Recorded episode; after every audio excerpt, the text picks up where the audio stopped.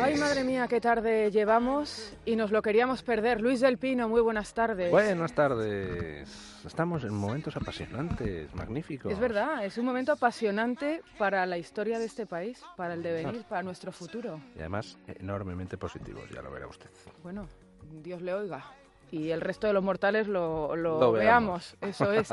Bueno, eh, sigamos con el desarrollo del programa. La política no nos va a amargar esto. Y hoy es viernes y nuestra última hora siempre está dedicada a las recomendaciones.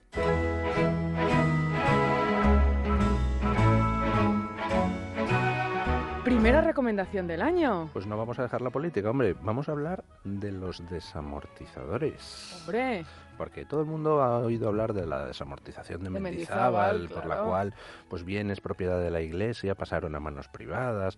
Eh, no fue la única, estuvo la desamortización de Madoz, son las dos más conocidas pero hubo muchas otras. Realmente el proceso de desamortización, de quitar eh, bienes a la iglesia que estaban en manos de la iglesia por la costumbre de ir donando, la gente que moría donaba parte de sus tierras a la iglesia, entonces empezó a acumular cada vez más terreno eh, y al final pues aquello conducía a una economía un poco, un poco perversa. estaban las tierras en lo que se denominaban manos muertas, ¿no? de ahí lo de la desamortización, quitar a las manos muertas. Eh, no solo eran bienes de la iglesia, también bienes que eran terrenos comunales de ayuntamientos y demás, y que tampoco eran eh, productivos. Se trataba de expropiar todo aquello con el dinero de las expropiaciones, con el dinero de la venta de aquellos bienes, eh, reducir deuda del Estado. Recordemos que el Estado español llevaba en quiebra siglos desde, desde, Felipe II y de paso hacer que fueran más productivas todas las tierras. Y las desamortizaciones empezaron mucho antes de Mendizábal y de, y de Madoz. Empezaron realmente con Carlos III, que, desamortizó los bienes de los jesuitas. Eh, siguieron luego con Godoy, y luego fue eh, Mendizábal, Madoz, eh, pero también Espartero. Hubo muchísimas desamortizaciones en, en España y yo recomiendo a los oyentes que eh, bueno, pues indaguen un poquito sobre aquello. He llegado al tema de las desamortizaciones y me he encontrado con algunas que no conocía, por ejemplo la de Espartero, porque Estamos en Navidad, pues vamos a hablar de productos gastronómicos. Yo me traigo el aceite, me lo mandan desde la última almazara tradicional que hay en Aragón, que es la almazara La Verónica, que está en Tarazona, con la que topé por casualidad hace muchísimo tiempo volviendo de, Tudela en un viaje. Entonces, pues siempre me traigo de ahí el aceite, que es de una variedad de aceituna que se llama empeltre. Y a mí me encanta ese, ese aceite suave, pero a la vez de un sabor muy rico. Y entonces resulta que esta almazara, pues ya son ocho generaciones de aceiteros, es una almazara de las tradicionales con su prensa en frío y tal, y la tienen desde 1840 y pico, 50 y pico. ¿Y cómo, eh, eh, cómo llegó a manos de esta familia, la familia Zueco, eh, pues esa almazara? Pues llegó precisamente en una de las desamortizaciones. Compraron aquel molino de aceitunas en la desamortización de Espartero. Pero la almazara es, según los datos que la propia familia ha ido averiguando, del año 1601. O sea que el aceite me lo traigo de un sitio donde se hace aceite desde hace más de cuatro siglos la siguiente vez que lo tome voy a, voy a saborear la historia. Sí, es verdad. lo que se aprende, Luis del Pino, y lo que vamos a seguir aprendiendo durante este año. Y mañana, si todos los eh, viernes le digo que vamos a estar con el reclinatorio puesto, mañana tenemos la iglesia entera. Pues mañana sin complejos, programa especial a partir de las nueve con Federico comentando en directo pues las palabras de ese felón llamado Pedro Sánchez. Pues ahí estaremos todos, escuchando a Luis del Pino y luego toda la programación de esta casa porque Luis del Pino luego dejará el testigo a Juan Pablo Polvorinos, Juan Pablo Polvorinos dejará el testigo a Dieter Brandau y a Luis Herrero y aquí estaremos todos eh, pues detrás de estas de estos micrófonos. Así es, mañana al pie del cañón. A las 9 de la mañana, programación especial. Vámonos, vámonos,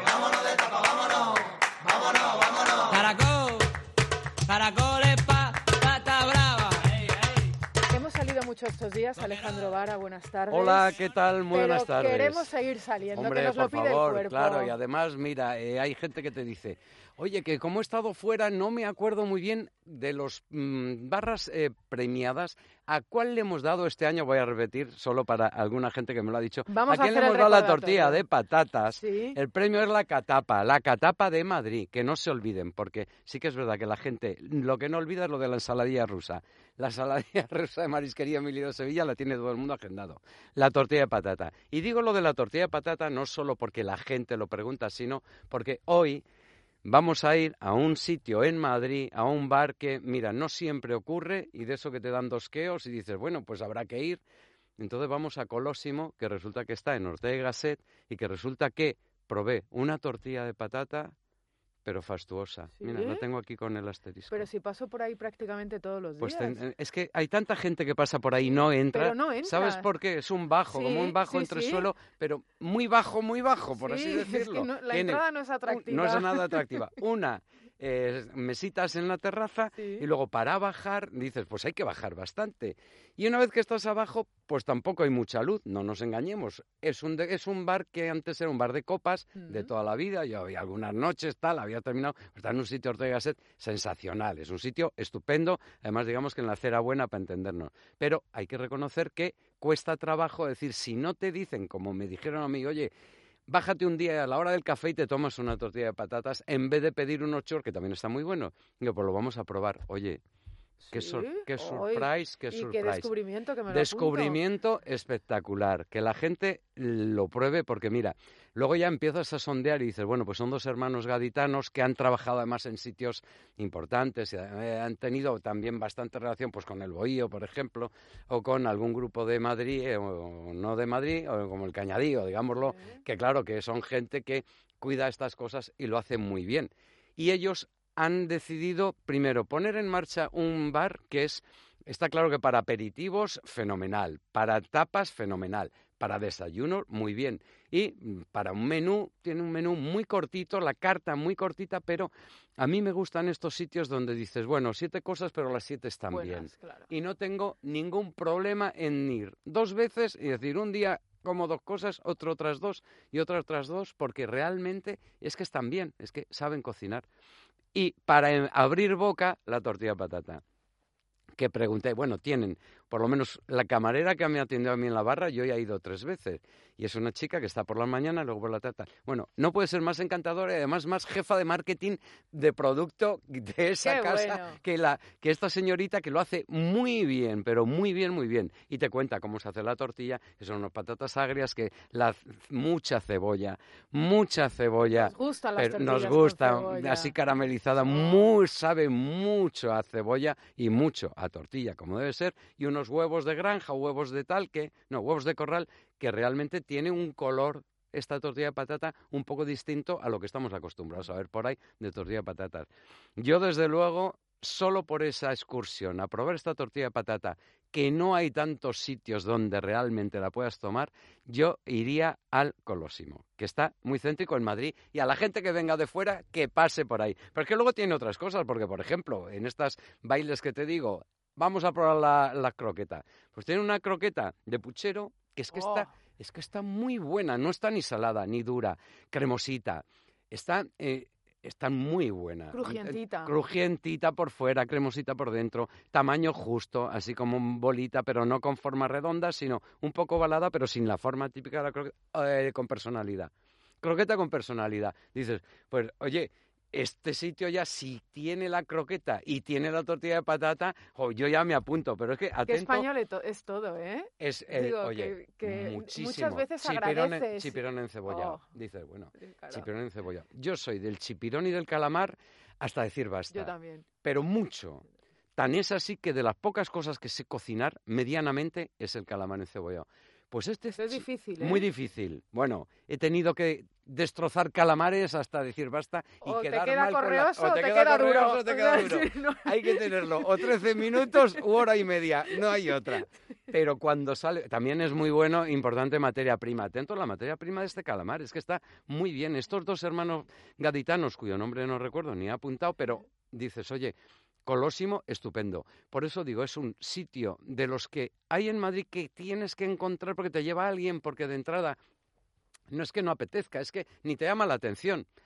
Es bonito el anagrama, está muy bien el logo, no, no está mal, pero dices, bueno, te y ahí fijas, no pero no entras. Te fijas, pero no entras. Sí. Y yo entré simplemente, bueno, me lo habían dicho ya tres personas. Y hay que reconocer que otras veces la sorpresa no es agradable, pero es que esta vez está muy bien. Y una vez que estás dentro dices, bueno, es oscuro, bueno, pero está muy bien. Han reservado bastante, por lo que yo deduzco, eh, bastante la decoración de lo que tenía el bar de copas. Entonces, tiene luminosidad interna, es decir, están bien puestos los focos y es muy agradable la barra, muy agradable. Luego tiene sus mesitas altas y en la barra hay gente profesional y además te atienden, te atienden estupendo. Yo al final también probé, porque no lo hay todos los días y es una de mis debilidades, que tampoco se encuentra mucho, una tarrina de manitas de cordero deshuesadas que hay que reconocer que ahí se demuestra que en esa cocina hay gente que sabe cocinar. Esas, esa tarrina está sensacional. La manita de cordero ya sé que no le gusta a todo el mundo, que tal, bueno, la casquería, lo que, pero a los que nos gusta sabemos de lo que estamos hablando cuando hablamos de una tarrina de manitos de cordero deshuesadas. Estaban sensacional. Y vengo de tierra que de esto entienden. Digo, dices, oye, ¿y cómo es posible que estos hermanos gaditanos, pues porque han pasado por cocinas muy buenas y porque han estudiado y porque tienen mano? Y cuando se tiene mano, se tiene mano. Tienes mano, tienes el género. El sitio que está, aparte que no lo ves, está en un sitio centri- centriquísimo de Madrid, no puedes pedir más. De modo que ni oscuridad ni que esté en un bajo. Atentos al Colosimo, que es un nombre que no sé de dónde sale, no me acuerdo si era el que había antes en el negocio o no, pero Colosimo, ¿Mm? no se olviden de, de tres, E- tres OEs, Ortega y Gasset, 67 Madrid, entramos en el año pisando muy fuerte, porque a ver quién me supera esta tortilla de patatas, a ver quién me la supera. ¿Y cuántos pinchos le damos? Le vamos a dar cuatro pinchos, ¡Hombre! pero cuatro pinchos con todos los honores y con toda la humildad de un local que empieza de a poquito, con muy buen precio, humilde, en pleno barrio de Salamanca. De modo que, mejor imposible. Entraré. Hombre, baja y ya me lo contarás. y entraré, pedirás la tortilla la tortilla y prueba la croqueta. Y te lo contaré. Ya me lo dirás. Alejandro Vara, gracias. Gracias como a ti.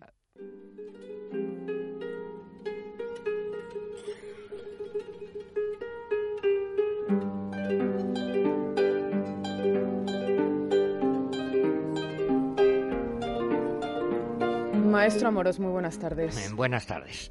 Eh, mira, si te parece, seguimos conmemorando el centenario de la muerte de Pérez Galdós, uno de nuestros genios universales, sin duda ninguna, el mejor novelista español después de Cervantes, y hoy vamos a centrarnos en una obra suya, mm, quizá la mejor, esto es muy duro decirlo, pero una de las mejores sin duda, que es Misericordia, y en concreto en una versión teatral que dirigió José Luis Alonso, Alonso Mañez, el que dirigía el Teatro María Guerrero, una versión extraordinaria y sobre todo una actriz absolutamente excepcional hizo el papel de Benina, mi buenísima amiga y valenciana como yo, María Fernanda Docón, que hizo sencillamente el papel de su vida. Es que la recordaremos siempre, entre otras muchas cosas, pero sobre todo por esto. Era el comienzo de la grabación de una versión teatral que hizo con José Bódalo, pero ella es Benina y explica por qué empieza a pedir limosna. Llevábamos ya dos días encerradas en casa sin comer. Sin decirnos nada, nos habíamos puesto de acuerdo para dejarnos morir de hambre.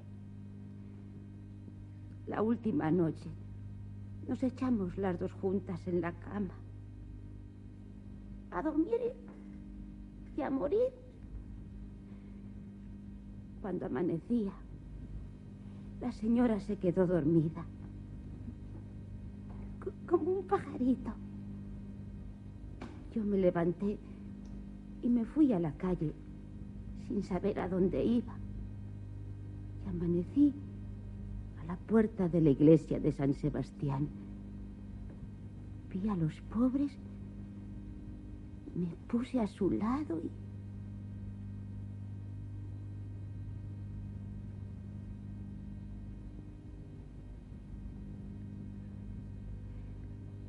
extendí la mano. De pronto palma de la mano. Una perra chica. en ese momento empecé a oír unas unas voces que cantaban. No, no, no, no eran voces humanas, eran eran coros de ángeles. Me sentía alegre, fuerte, joven. Y volví a casa pidiendo por las calles. Señor, tiene usted que darme una limosna. No, no importa lo que sea. Tengo que salvar a mi señora. Mi señora se está muriendo de hambre que no tiene usted una pena. Absolutamente conmovedor y le veo a usted muy emocionado. Patético, bueno, claro, es que yo lo vi en teatro esto, soy amigo de María Fernanda y lo he comentado mucho, que esto ha sido el papel de su vida. Esto no es estrictamente la obra, la novela de Galdós, esta es la adaptación teatral, pero luego hay una versión que recoge muy fiel de televisión española. Yo les recomiendo, si quieren ver, una grandísima actriz española, bueno, con un papel tremendo.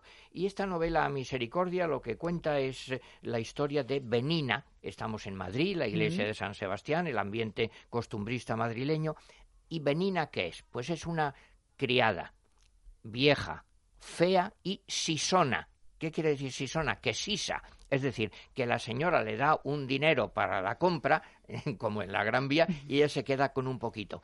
Pero ella además pide limosna, pero pide limosna no para ella, sino para dárselo a su ama. ¿Esto de dónde está sacado? Absolutamente del Lazarillo de Tormes. Mm. Cuando el Lazarillo de Tormes le da al hidalgo que está muerto de hambre un poquito de pan. Es un engaño pero el engaño por compasión, porque la señora representa pues esa clase media venida a menos que por orgullo no lo confiesa que está pasando hambre. Entonces aquí hay dos eh, elementos fundamentales. Por un lado, una historia de amor. He dicho que Benina es vieja, fea, sisona, y conoce a un moro, Almudena, que es eh, viejo, eh, inculto, analfabeto, sucio, un gran papel también de mi buen amigo José Bódalo, y se enamora. Y entonces una cosa maravillosa de Galdós es ser capaz de presentar como un amor entre dos viejos que no son nada atractivos y que puede ser tan exquisito, tan delicado, tan maravilloso como el de Romeo y Julieta o Calisto y Melibea. Además, Almudena es moro, habla muy mal, habla con infinitivos, como los indios de las películas, y le dice una declaración de amor, a mi modo de ver, de las más hermosas de toda la literatura española. En un momento le dice, tú ser muquier una sola, no haber otra mí. Fíjate. Qué bueno. Qué cosa fantástica de Galdós. Qué ternura, qué comprensión de las debilidades humanas. Y luego hay el otro elemento que es fundamental. Galdós ha sido siempre un novelista realista, claro. Influido por el naturalismo, sí, pero aquí en esta última época, ya espiritualista, lo que muestra y lo que proclama es la importancia de los sueños, que todos vivimos en la realidad, pero también en los sueños, los sueños que compensan una realidad miserable. Tiene frases preciosas. Habla de una chica que es una, fin, una histérica, diríamos hoy, una solterona, la pobre, eh, muy tonta, pero que se refugia en los sueños. Es de las que se creen todo lo que se fabrican ellas mismas en su cabeza. Y de este modo son felices y se olvidan de que no tienen comida en la despensa hoy diríamos en la nevera. Fíjate, los sueños compensando una realidad miserable. Y hay un personaje ridículo, tragicómico, don Frasquito Ponte, don Frasquito que igual presume de ser un caballero, pero no tiene dinero en absoluto y está siempre soñando con una herencia. Bueno, y resulta que la herencia llega, le llega dinero, y alguien que está muerto de hambre, digamos, si recibe dinero, ¿en qué lo emplea? Pues el ejemplo tonto que yo pongo, si esto fuera una novela naturalista de Solá, con dinero este señor que ha estado muerto de hambre, lo primero que haría sería darse una comilona. Y luego pues a lo mejor, en fin, irse con una señora, eh, disfrutar de los placeres de la carne y de la vida. No, don Frasquito Ponte lo primero que hace es encargarse tarjetas de visita que es algo absolutamente inútil, ridículo, pero para él no porque para un caballero como él, el poder tener tarjetas de visitas le da la vida. Y luego mm, alquila un caballo. ¿Para qué? Para pasear delante del balcón de una señorita, con la que ni siquiera quiere acostarse. No, no, es simplemente la imagen de galán que él tiene. Entonces los sueños forman parte de la realidad y aquí Galdós acaba haciendo un juego precioso, que es que todos sueñan, eh, en fin, con que aparecerá, mm, atribuye el dinero que lleva a casa, pues que se lo da a un señor y aparecerá pues uno que traerá dinero, pues una herencia y se hace realidad y aparece de verdad ese personaje y trae dinero y entonces el ama ya cambia radicalmente, recibe dinero y cuando recibe dinero, fíjate el pesimismo de Galdós tremendo, la que ha estado viviendo a costa de las limosnas de Benina, cuando tiene dinero, repudia a su criada y la echa de casa. Pero entonces el hijo enferma y recurre a Benina. No quiero destripar la historia, pero hay algo importantísimo. Esa vieja sisona, fea, mm, todo lo que quieran aumenten, acaba convirtiéndose en una santa o algo más todavía, porque acaba diciendo unas frases de Jesucristo. Acaba diciendo, ahora vete a tu casa y no vuelvas a pecar. Fíjate qué tremendo.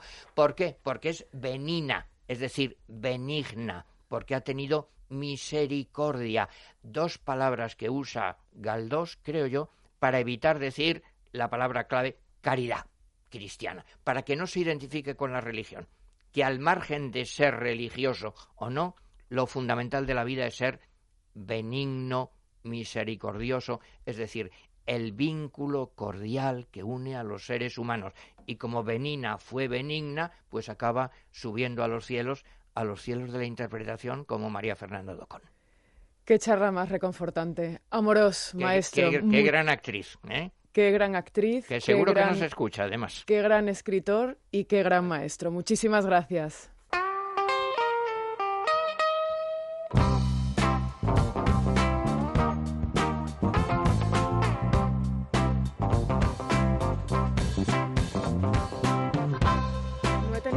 Oportunidad de felicitarte el año en antena, Carmelo, aunque nos hemos visto estos días por los pasillos de esta santa casa, pero no, no lo he hecho. O sea, que feliz año. Pues feliz año a ti y a todos los oyentes del mejor programa de tarde de la radio. Hombre, por supuesto. Por supuesto. Eh, ¿Dónde nos vamos? Pues mira, eh, esta semana he pensado en ir a un sitio porque yo estuve ahora en mis brevísimas vacaciones eh, que es lo típico que sabes que está ahí y lo tienes cerca, relativamente cerca, pero nunca acabas de conocerlo. Y la verdad es que, pues eso, era una deuda pendiente y está muy bien. He estado estas vacaciones en Altea. Mm. Altea es un pueblo no demasiado grande de la provincia de Alicante, de la zona de la costa, y yo creo que es un poco la idea idílica que todos nos podemos hacer del Mediterráneo, ¿no? Esto de las casas blancas, el pueblecito en la costa, la tranquilidad, pues Altea es que es exactamente eso, es esa idea eh, fantástica, muy mediterránea, por los colores, por la luz, por las casas blancas, por cómo es el propio pueblo. Ahora hablaremos un poco más de eso. Y la verdad es que es muy bonito. Es un sitio, eh, además que yo creo que en, la costa de Alicante hay todavía algunos pueblos similares a Altea, unos más bonitos, otros menos, pero todos bonitos, quiero decir, pero pues similares, pues Altea, Denia, Javia, y que son verdaderos milagros, porque al fin y al cabo, pues estamos hablando de una zona que desde muy pronto eh, tuvo un turismo bastante fuerte y que bueno ha logrado pues preservarse mm, de una forma bastante bien y seguir siendo bonito. Digo tuvo un turismo bastante fuerte como que desde Altea tú ves los rascacielos de Benidorm, ¿no? Mm. Y, esto no lo digo... Eso se ven también desde muy lejos, ¿eh? se ven que están ahí, es que están muy cerca. Y esto no lo digo como una crítica a Benidorm, que, que decir que es otra cosa y es otro modelo turístico y me parece que está bien, no, no digo como una crítica, sino que bueno, pues un poco está ese contraste ahí y llama, llama la atención, ¿no? Y probablemente a mucha gente, yo creo, Benidorm tiene grandes virtudes como, como zona turística y a mucha gente le gustará, pero hay otra gente y yo pues, me gusta un poco más el, el estilo de, de Altea, ¿no? Ese, pues ese pueblo mediterráneo tal. ¿Qué tiene que ver Altea? Bueno, tiene varias cosas. Lo primero, tiene una bahía muy bonita, ¿no? que está cerrada por una parte por, por, las montañitas cercanas a Benidorm y por la otra por el Peñón de Ifac, que es una maravilla de naturaleza de la que de la que hablaré más adelante. Y luego tiene, pues eso, lo que decía, esa estructura típica de pueblo mediterráneo subido a una pequeña montaña, a una pequeña colina, eh, pequeña pero empiradita, ¿eh? O sea, no nada de, es decir, hay que ir con un cierto mm, buen espíritu, espíritu deportivo para llegar hasta arriba. En la parte más arriba del todo está la iglesia parroquial, que es una iglesia bastante grande que tiene una cosa que a mí me encanta desde niño, no sé, es una especie de manía, que es estas cúpulas de tejas azules que hay en, a lo largo de toda la comunidad valenciana, muy típicas, las cúpulas de media naranja, que yo siempre pensé que les decían de media naranja, porque como estaban en Valencia, pues tengo que ver con las naranjas, no tiene nada que ver, pero pero es, es una, tiene no una, sino una más grande y otra un poco más pequeñita, que son muy bonitas y a mí eso es algo que me gusta mucho y que creo que realmente eh, ese azul combinado con el blanco del pueblo le queda muy bonita en Altea y en otros muchos sitios. Y tiene este casco antiguo alrededor de esa, de esa iglesia que realmente es una delicia, con calles muy empinadas, como te decía, calles muy estrechas por las que eh, dices, por aquí no pasa un coche, a veces pasan y dicen, pero ¿cómo, ¿cómo se atreven a pasar calles por las que es imposible que pase un coche? Digamos, según tú por dónde entras al pueblo, a mí nosotros eh, el otro día estamos por ahí paseando, entramos como si dijésemos por la parte de atrás, en que me entienda bien la gente, si alguien de Altea que nos está escuchando, que no se tome nada mal, que es una forma de explicarnos. Entonces subes hacia la iglesia, llegas a la iglesia y hay una plaza muy bonita con un mirador en el que se ve toda esta bahía y luego desde ahí bajas hasta el mar otra vez a través de calles de calles estrechas, blancas, todo encalado, con un, con un trazado urbano muy peculiar, ves en algunos, además como es, hay así varias alturas, en algunos sitios ves pues esas calles, que a lo mejor hay una calle más recta, pero las casas son una especie de laberinto de distintas partes muy hechas, como se hacían las cosas antes, al fin y al cabo. Es decir, yo tengo un terreno y ahora me construyo un trozo, luego me dejo un patio, luego el patio construyo otro trozo, luego saco por aquí un piso más porque viene a vivir mi hijo, pues, pues como era un poco antes el urbanismo improvisado, pero que cuando se ha dejado a la improvisación de verdad total, pues resulta que ha quedado, en algunos casos, allí en Altea, pues es, es bastante bonito.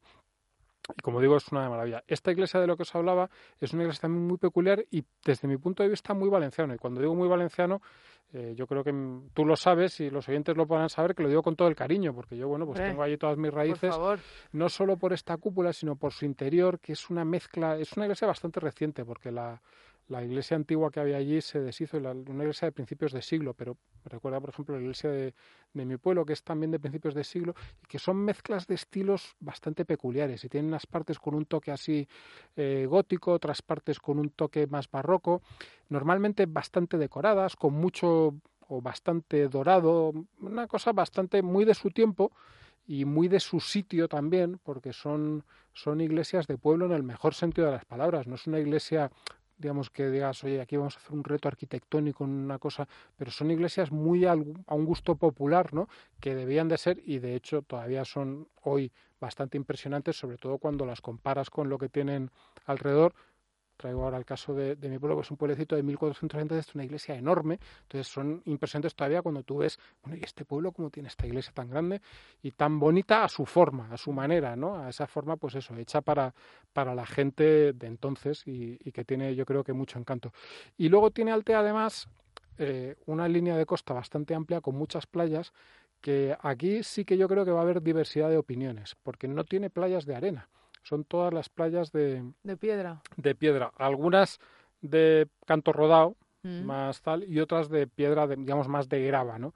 Pero bueno, yo sé que hay mucha gente a la que eso no le acaba de gustar, ¿no? Parece que nos hemos acostumbrado a lo blandito de la arena y eso no le acaba de gustar.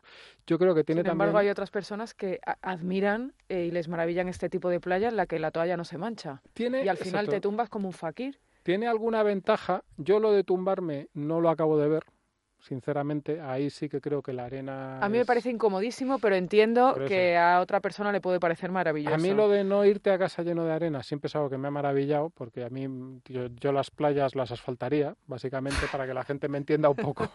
las playas de estar, es decir, no, no, sí que me resulta bastante incómoda la arena, digamos eso, lo, cómo te deja, cómo tiene todas las y cosas. el salitre del mar, pero oye, es lo que tiene. Sí, no, no, hombre, es que yo ya se habrá adivinado la gente que muy de playa tampoco soy, pero, pero sí que tiene cierto canto y lo que sí que son es bastante bonitas, digamos, un poco pues cómo están junto a la costa, lo que se ve, el paisaje, la bahía, sí que es bastante bonito.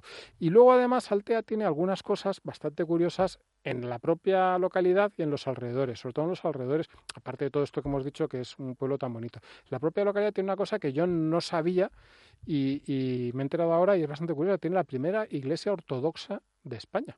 Es una iglesia que se construyó hace unos años allí dentro de Altea Hills, que es una urbanización de superlujo, la Repanocha, para que nos entienda la gente, que está justo al ladito de Altea y es un sitio que yo creo que también vale la pena. Tiene también un hotel muy bueno, es decir, es un sitio bastante curioso para turismo, pero lo más, es decir, realmente de alto lujo. Y luego tiene eh, también hacia el interior, muy, muy cerca, eh, las fuentes del Algar, que le llaman. Las, el Algar es el río que pasa por, por Altea, que desemboca ahí, es un río muy cortito, pero lleva bastante agua para lo que es el Mediterráneo y que tiene la zona esta de las fuentes, son las de donde, nace el río, y es una zona espectacular, es una zona pequeñita, un rincón de la montaña, francamente espectacular, con cascadas, con agua, hay varios digamos, hay una serie de, mm, digamos, como una especie de desfiladero con una serie de sitios donde te puedes bañar con agua gélida, absolutamente gélida, fíjate tú, dices provincia de Alicante, pero es agua que acaba de salir de la tierra y está frísima, pero es un sitio muy peculiar para bañarse, muy bien acondicionado, con, con restaurantes, con tal, pero sin perder tampoco esa belleza natural. Es un sitio que de verdad recomendaría mucho a la gente ir, sobre todo si estamos en una época veraniega y pueden atreverse a bañar, que ya te digo que no todo el mundo se va a atrever y no sé, a lo mejor me dices, yo las playas gallegas, no, no, métete allí y luego lo hablamos porque es de verdad de los sitios donde yo me he bañado donde el agua es más fría. Pero creo que también es parte de su encanto. a mí me parece de verdad un lugar muy recomendable por su belleza natural y porque es muy peculiar como, como está y por ese agua tan fría en la que encima te puedes bañar. Y luego está el Peñón de Ifac del que hablábamos antes, que es una montaña para que la gente nos haga una idea, una cosa como el Peñón de Gibraltar, más o menos, quizá un poco más pequeño, pero con 300 y pico metros de altura, que está muy bien. Es un parque natural muy pequeñito porque es solo lo que es el Peñón, pero es un sitio en el que, bueno, hay unas vistas de la costa maravillosa y se pueden hacer eh, rutas de escalada propiamente hechas, es decir, a través de la piedra porque es muy agreste, pero también rutas, digamos, de senderismo para subir hasta arriba, que por lo visto, yo todavía no lo he hecho, pero por lo visto están bastante al alcance, no vamos a decir de cualquiera, pero de una persona con un estado de forma razonable. Es decir, no hay que ser un titán para subirlo y lo que sí que me han contado es que es una auténtica maravilla y vale la pena subirlo. Solo de verlo de lejos es una preciosidad el Peñón de Ifac y yo creo que, bueno, pues define una parte de la costa de Alicante que no es demasiado conocida, pero que realmente vale mucho la pena. Se nota que te tira la tierra. Muchísimas gracias por la recomendación. Soy más objetivo de lo que parece, ¿eh? es realmente una zona muy bonita. Sí, sí, yo me he apuntado absolutamente todo y ya tengo la excursión preparada. Carmelo, gracias. Un placer.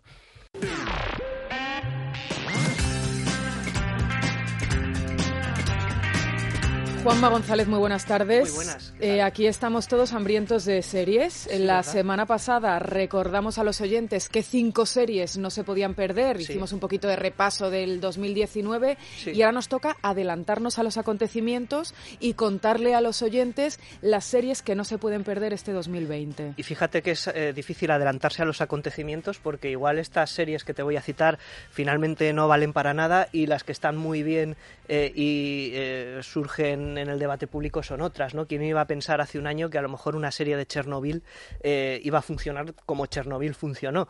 Dirías otra serie sobre Chernobyl si ya lo sabemos todo. Pero es que cómo funciona el boca a boca, ¿verdad? Ah, tal cual. Y, que luego tengas un buen producto entre manos, que luego no siempre lo más promocionado es lo mejor. Yo creo que este año va a estar marcado, al menos el primer trimestre, por el desembarco. Hay que decir que un pelín tardío en España de Disney Plus. Disney Plus va a ser, para que nos entendamos rápidamente, el Netflix de Walt Disney. Bueno, ahí hay un filón para toda la familia. Eso es un absoluto filón. Eh, todos los productos de Walt Disney y sus múltiples filiales, porque recordemos que Walt Disney acaba de comprar 20th Century Fox, es decir, todas las películas de Fox son Disney. Alien es una película de Walt Disney ahora mismo. Jungla de Cristal es una película de Walt Disney ahora mismo.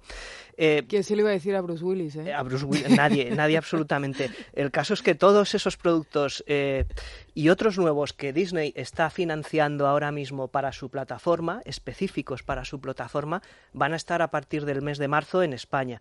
En Estados Unidos ya tienen Disney Plus y lo han hecho el estreno coincidiendo uno con la película de Star Wars, muy criticada, por cierto, y con una serie de Star Wars muy bien criticada, que es The Mandalorian. Todos los muñequitos eh, que hemos visto en Twitter, los que somos moderadamente frikis del pequeño Yoda, Baby Yoda, eh, surgen de la serie de Mandalorian que están diciendo que es el mejor producto de la Guerra de las Galaxias de la era Walt Disney en televisión. Pero es que va a ser esto, pero luego van a ser otras muchas series del universo Marvel, que también es Disney, y Star Wars, como por ejemplo la serie de Obi-Wan, eh, con Iwan McGregor eh, repitiendo su papel de Obi-Wan Kenobi en los episodios 1, 2 y 3, cuando él encarnó la versión joven del personaje de Alec Guinness, van a hacerle una serie. Eh, luego también está la serie de, mm, por ejemplo, Falcon, que es el mejor amigo del Capitán América, la serie de un montón de nuevos personajes y viejos personajes de las películas de Marvel que van a ir directamente a la plataforma de Disney y van a desembarcar con todo esto y te aseguro que van a lograr un montón de suscriptores para este gigantesco Netflix que es el, eh, la causa principal, para que te hagas una idea, de que todos los demás operadores eh, y grandes grupos empresariales hayan movilizado todos sus esfuerzos en plataformas digitales como, eh, por ejemplo, Netflix, que es la segunda gran enemiga en esta guerra, pero tenemos también Comcast con Universal, tenemos Warner que va a lanzar HBO Max, pues también en algún momento este año que viene. están todas las fichas en el tablero para una guerra que va a definir la industria del entretenimiento durante los próximos 25 años. Van a caer algunas, van a triunfar algunas otras, luego otras se fundirán entre ellas porque no les quedará más remedio, pero todo esto está ya a punto de cambiar. O sea que estamos en un momento clave. Absolutamente clave de transición. Nadie sabe lo que va a pasar, pero va a pasar. Es decir, los misiles, como diríamos, están ya apuntando en posición. en posición y todo el mundo está produciendo contenidos para plataformas. De ahí se explica que Netflix haya venido tan tan fuerte con películas como El irlandés, Historias de un matrimonio, que las veremos en los Oscars ganando premios muy probablemente, eh, que tengamos a cineastas como Michael Bay conocido por franquicias de cine trabajando para Netflix, no solo series de televisión. Bueno, esto es brutal, esto es, esto es inaudito. Hace cinco años yo ni lo, me lo hubiera dijimos, ha cambiado muchísimo el, consumo de series en televisión y está cambiando mucho el consumo de cine también en televisión. Y ya eh, hay veces que, tienes en tu casa o vas a casas que tienen unas pantallas más grandes que las propias a las que, en, los cines a los que vas. Incluso el hecho discutible, discutible, pero cierto, de que te puedas ver una película de gran formato o una serie con una gran inversión eh, y te la puedas ver en el teléfono mientras vas al trabajo o que te puedas ver capítulos atrasados o avanzar con tu serie, pues eh, discutible, pero cierto. Sí, eso ha hecho, por ejemplo, que hayamos tenido estrenos en plataformas mucho antes que en la gran pantalla, claro. Y, ya las grandes eh, plataformas están fichando, como tú decías, a directores de muy reconocido prestigio para, para hacer o bien series de televisión o, o, bien o bien otras películas. Incluso películas, como las que, ellos hacen para cine, pero ya si Scorsese le dicen esta película, tres horas y media, no sé qué, te da y necesitas 80 millones para hacer esta película, no puedes bajar el presupuesto y resulta que Netflix ahora te pone las dos sacas de dinero como en aquel capítulo de Los Simpson, lo has conseguido Ron Howard, pues Scorsese le tienes ya haciendo una película para Netflix que probablemente sea la última. Tengo aquí boli y papel. Eh, sé que has eh, apuntado ya algún título, pero necesito alguno más. Pues mira, te he citado eh, The Mandalorian, que cuando llegue a España va a ser ya la serie más pirateada, porque todo el mundo, honestamente, la está pirateando, es decir, la está viendo ilegalmente. Pues yo voy a citarte una que sale el 24 de enero, no en Netflix, que tiene todos los productos de la franquicia Star Trek, sino en Amazon, que se ha hecho con los derechos de Picard. Picard es la serie en donde se recupera el personaje de Patrick Stewart en Star Trek La Nueva Generación. Este era el capitán de la Enterprise de los 90, el calvo, ¿vale? No era el de los 60 de Spock, el calvo. es así, es así, ¿vale? Y así lo reconoce todo el mundo. Así lo reconoce todo el mundo. Han hecho una serie cuyo tráiler es de una belleza y de una dosis de espectáculo que es, eh, yo no me resisto, a mí me gusta Star Trek, ¿vale? Ya venía con la serie vendida, pero os la tengo que vender un poquito porque Star Trek que no funciona para nada bien en España, somos muy poco de ciencia ficción, Star Wars es otra cosa, es fantasía, aunque sean naves espaciales. Eh, yo creo que esta serie, donde Patrick Stewart ya a sus ochenta y muchísimos, noventa años, eh, mm, recupera su papel estelar, aquel por el que es conocido, pese a haber salido en mil obras de Broadway, de Shakespeare, en mil películas en donde ha hecho todo tipo de papeles, pues me parece un concepto muy bonito y muy, muy bello. Yo me gustaría señalar Picar como una serie a no perderse Luego hay otros proyectos de otro estilo más nacional. ¿Tú has leído eh, Patria de Aramburu? He leído Patria. Bueno, pues la serie de HBO, cuidadísima, con una inversión muy grande, pensada no solo para el público español, ojo, sino también para el que no es español. Esto recordemos que sale a la vez en España y en Pernambuco, si en Pernambuco hubiera HBO eh, Max. Bueno, pues en HBO veremos Patria en algún momento de los primeros meses de este eh, año que empieza, como también vamos a ver en enero en HBO también, por no moverme de esa plataforma, eh, The Outsider, que es la última adaptación de una novela de Stephen King, eh, una de las novelas más recientes en donde se mezcla, y esto es un poco la novedad de la serie, una trama policial es decir, eh, Stephen King también tiene novelas policíacas con eh, poco a poco un elemento sobrenatural que va eh, tomando control del relato. Un poquito de Stephen King últimamente en los últimos diez años le ha dado por escribir novela negra. Al final no puede resistirse meter terrores, su sensibilidad, pero hay relatos policiales y de investigación. Este es uno de ellos. Atención a la... Yo he leído el libro y os digo que va a haber una sorpresa bien gorda más o menos a la mitad de la serie, porque es cuando todo cambia, ¿sabes? ¿Y el último título, el que no tenemos que perder de vista, 2020? Pues mira, yo te iba a nombrar eh, eh, The Haunting of Hill House 2, que va a ser en, eh, va a llamarse Bly Manor, porque no va a ser la novela de Shirley Jackson, pero esto fue la, el gran título revelación de Netflix el pasado Halloween. Han esperado dos años para que salga esta adaptación de la mítica novela de Henry James, Otra vuelta de tuerca, que es otro tipo de relato de casas encantadas, pero mucho más psicológico. Dio lugar a una película de Deborah Kerr absolutamente mítica porque nunca sabía si los fantasmas eran reales o estaban en la cabeza de la institutriz. ¿no? Esto es eh, Manor y esto va a ser la serie. Pero no puedo dejar de nombrar el Ministerio del Tiempo, ahora financiada por Netflix, que por fin va a volver con una cuarta temporada después de más de dos años eh, en Barbecho eh, y que van a pues eh, difundir una, una, cuarta temporada, perdón, en donde van a jugar con todos los personajes hasta ahora vistos, desde el de Hugo Silva hasta el de, Rodolfo Sancho, que también va a volver. Es decir, que van a bascular entre todos los personajes principales de las tres temporadas anteriores. Una celebración para fans. Pues me apunto todos los títulos y Juanma González, solamente me queda eh, darte mm. las gracias por las recomendaciones y que pases un felicísimo fin de semana. Muchísimas gracias a vosotros.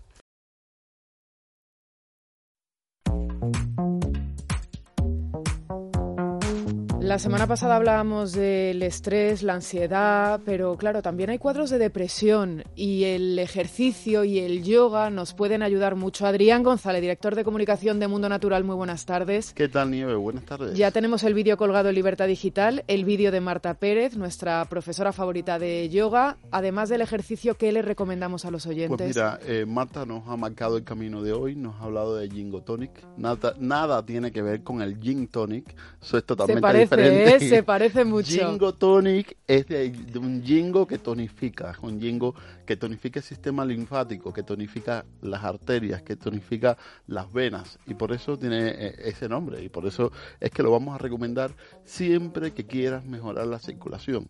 Y no hay que pensar solamente en, la, en las venas, en la circulación venosa, las piernas cansadas, no. Cuando la circulación se hace pequeña a nivel de nuestro cerebro, no tienes una buena oxigenación, no tienes una buena nutrición y el cerebro trabaja a ralenti. Cuando tú tomas gingotonic, dilata las arterias, aumenta el flujo, van mejor los nutrientes, el oxígeno y las neuronas se vienen arriba, entonces cuando rinden bien.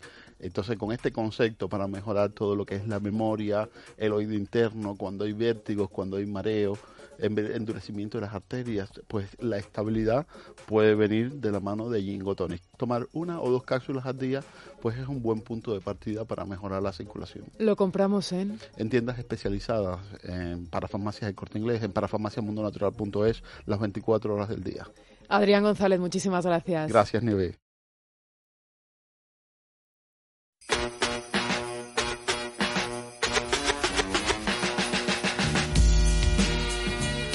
Aquí estamos todos los de la casa echando el resto estas navidades. Eh, Pedro Sánchez nos ha fastidiado el fin de semana. Tenemos aquí programón especial, lo comentábamos con Luis del Pino, programón especial investidura con todos los grandes de esta casa.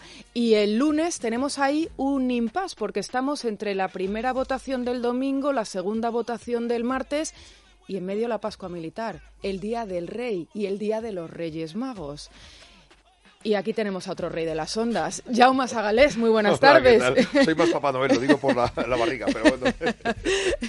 eh, ¿Qué vamos a tener el lunes? Porque también tenemos programación especial. Claro, el lunes han dicho, mira, vamos a desengrasar un poquito. Dice, ya que tendremos política eh, un, un poquito antes y un poquito después, anímanos un poquito la fiesta durante la mañana y hasta las 3 de la tarde. Bueno, pues vamos a intentar buscar eso. Intentaremos no hablar de política en esas 5 horas, que no es mala idea. No es ninguna mala idea, porque ya tenemos el resto del tiempo y el resto de los días. Seguramente traerán carbón a Pedro Sánchez y algunos más. Nosotros lo que haremos es abrir regalos. Hemos invitado a ocho niños de varias edades, niños y niñas, que van a estar aquí abriendo sus regalos, compartiendo con nosotros y cantando con una, una cantante que tiene una prima en Portugal. Bueno, empezó en Portugal la historia y ahora ha venido a España. se llama Lola Tok Tok. Qué bueno. son como dos primas en la afición y se meten por las casas cantando y tal para niños. Entonces van a estar aquí. Ella nos ha prometido venir disfrazada, con vídeos y tal.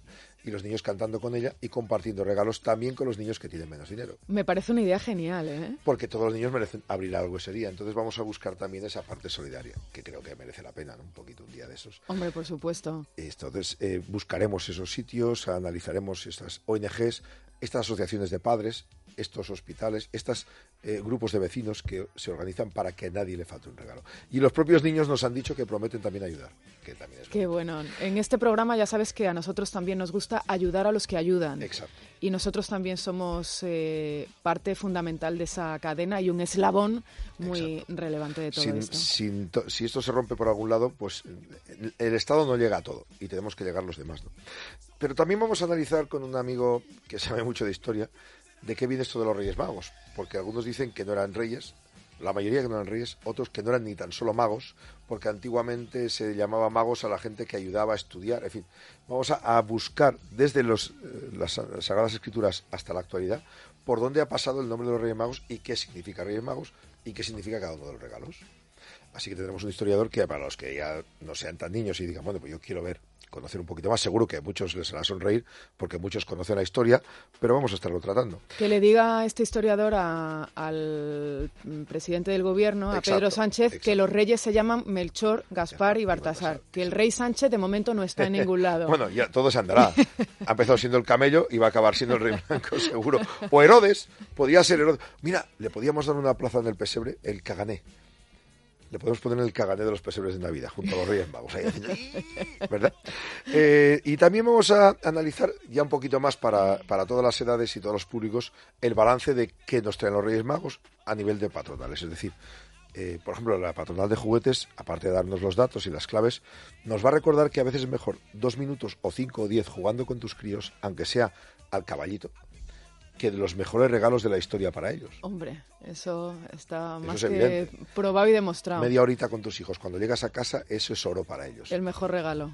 Pero bueno, aparte de eso, pues nos van a contar temas pedagógicos y temas también de, negocio. Ellos y también a las otras partes, a los padres y a los tíos, ¿qué nos traen los Reyes Magos? Una bufanda, un bolso, una corbata. Eso también mueve mucho dinero. Vamos a analizar cómo ha ido la temporada y cómo puede ser la temporada de las rebajas con los responsables de la patronal también de juguetes, digo, de, regalos, de ropa y de complementos. Y un poquito hostelería, porque seguramente muchos saldrán a comer por ahí, pues que es las propuestas más interesantes y, cómo empieza el año 2020. Creo que intentaremos tocar todos los palos para que al menos se olviden de Pedro Sánchez y todos digan, ah, pues mira, con una sonrisa. Esto a mí me mola. Esperemos que sea así. Pues eh, veo un programa de lo más completo y aquí estaremos todos eh, cuando estemos abriendo los regalos, escuchando también el regalo de forma radiofónica que nos tienes preparados para todos. Por la mañana abriremos regalos y luego a partir de las 12 hasta las 3, pues lo que sí que hablaremos, por ejemplo, con una propuesta muy interesante que es Pingüinos, que son esos moteros que vienen de todo el mundo a Valladolid, al sitio donde hace más calor del mundo en enero, que va a ser el próximo día 9. ¿eh? tendremos también los hábitos de la gente más famosa, más importante, más influyente que no significa que tienes que levantarte como hacen ellos a ciertas horas para triunfar, pero sí que los que triunfan tienen unos métodos que conoceremos. Y estaremos con Alaska, que la conoce todo el mundo, Por favor. la casa, cerrando estas cinco horas de programa y cantando. Pues me parece estupendo. Ahí vamos a estar todos detrás de, la radio, al otro lado de la radio, para escuchar el programón especial que nos tiene preparado nuestro compañero Jaume Segalés. Objetivo, olvídense de Sánchez. Hablen de regalos. Bueno, pues nos vamos a olvidar de Sánchez, pero por muy poquito tiempo. Aquí sigue la programación de radio y mañana, ya lo saben, se lo recuerdo, 9 de la mañana, el programa especial. Yo creo que Luis del Pino empieza un poquito antes. A las 8 de la mañana ya estará aquí con todos ustedes y con el resto de colaboradores y directores. Que pasen un felicísimo fin de semana.